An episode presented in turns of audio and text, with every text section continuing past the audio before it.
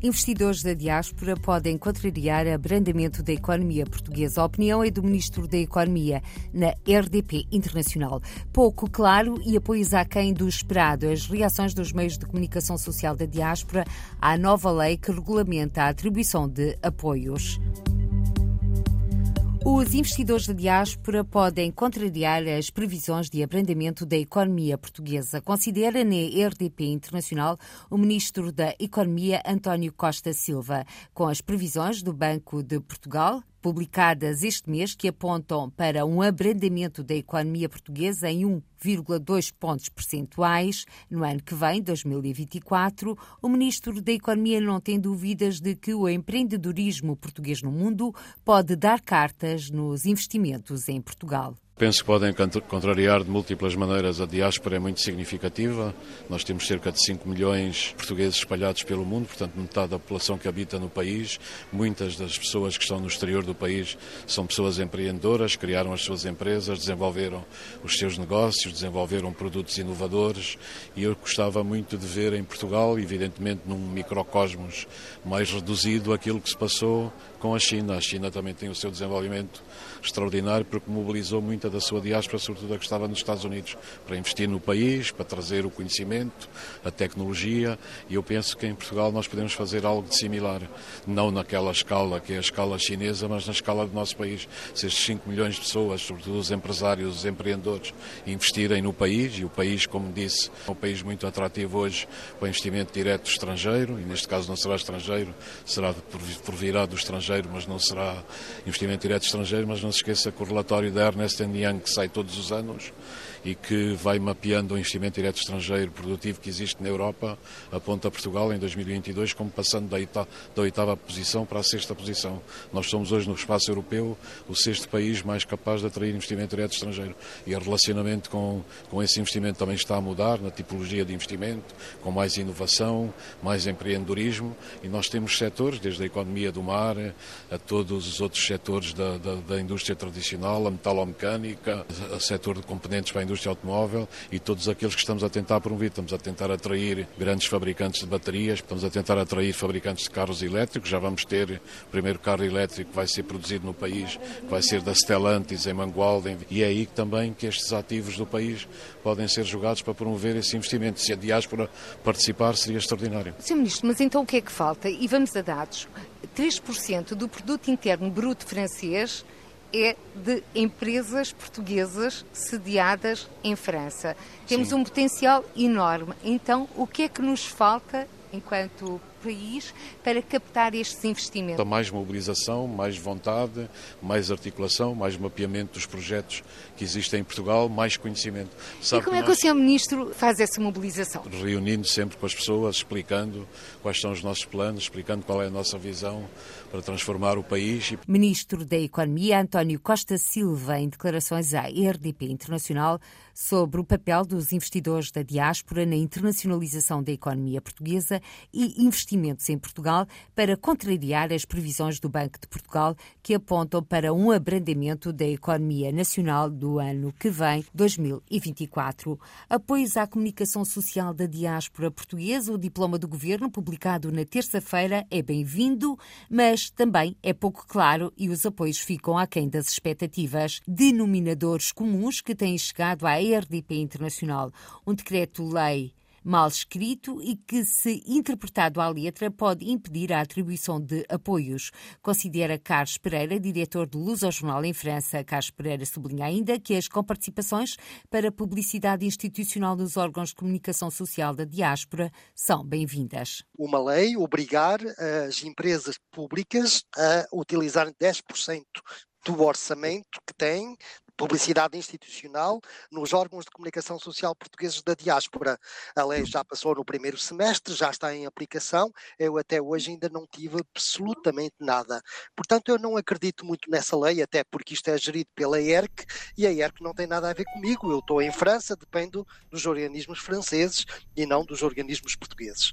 Em segundo lugar, houve agora este novo concurso e o problema é que, que esta lei que saiu ontem, ontem, este decreto-lei, está muito mal mal escrito e na prática até nos podem impedir a nós todos de concorrermos. Uh, isto é, nós podemos chegar a março, a altura em que nós exato. podemos concorrer, chegarmos lá e uhum. dizermos, olha, nenhum, nenhum de nós obedece a estes critérios, porque a lei foi tão mal escrita, portanto eu não sei o que vai ser o resultado. Muitas vezes o que nós precisávamos não era de dinheiro do Estado português era que a diplomacia económica funcionasse também para nós. Exato. As nossas embaixadas e os nossos consulados recebem muitas vezes empresários, em almoços, em jantares, ajudam a fazer negócios entre empresas uhum. Portuguesas e dos outros países. Aquilo que nós pedíamos era que também fizessem isto em relação a nós. Se acham que nós somos importantes, então façam isto para nós, ajudem-nos.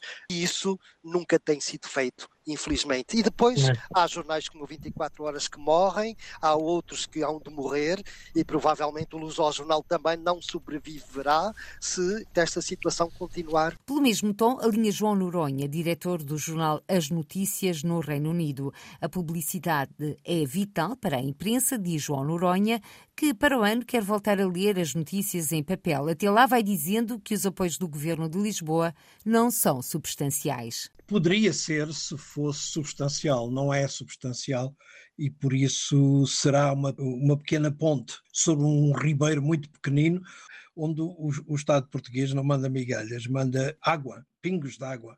Mas eu acho que um jornal ou só é eh, financeiramente viável se tiver publicidade. Depois do Brexit veio a pandemia que fechou completamente o jornal. Aliás, houve uma lei aqui que não permitia sequer distribuir ou imprimir os jornais durante mais de um ano, eh, o que foi fatal para os jornais que aqui, que estavam. Nós conseguimos editar o jornal durante algum tempo e esperamos eh, reeditar agora, não quinzenário, como era, mas mensalmente, provavelmente bimensal. Jornal impresso que para a comunidade portuguesa no Reino Unido tem um valor acrescentado, sublinha João Noronha. Há muitos, muitos portugueses que falam mal inglês, não leem inglês e por isso não têm acesso àquilo que acontece no dia a dia e que tem muito a ver com o seu com sobreviverem nesta nesta sociedade. E então o nosso jornal tinha esse cariz, é que tinha uma quantidade de notícias sobre o Reino Unido e, e notícias úteis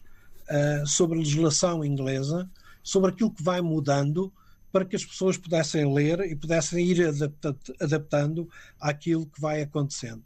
Neste momento, o nosso jornal é cada vez mais digital, é mais, infelizmente. E, portanto, essas 40, 50 ou 60 mil pessoas que liam o nosso jornal em papel deixaram de o fazer. Já Igor Lopes, jornalista do Mundo Lusíada, que se publica no Brasil, defende que o caminho passa pela valorização dos órgãos de comunicação social das comunidades portuguesas. O que eu desejo mesmo é que a comunicação social seja enxergada, vista como um, um elo das políticas para as comunidades, como um celeiro de estratégia nacional para o governo, porque eu tenho pouco interesse de receber 200, 300 euros de um tomo único do governo português para uma publicidade, um banner que se isola ali online ou impresso.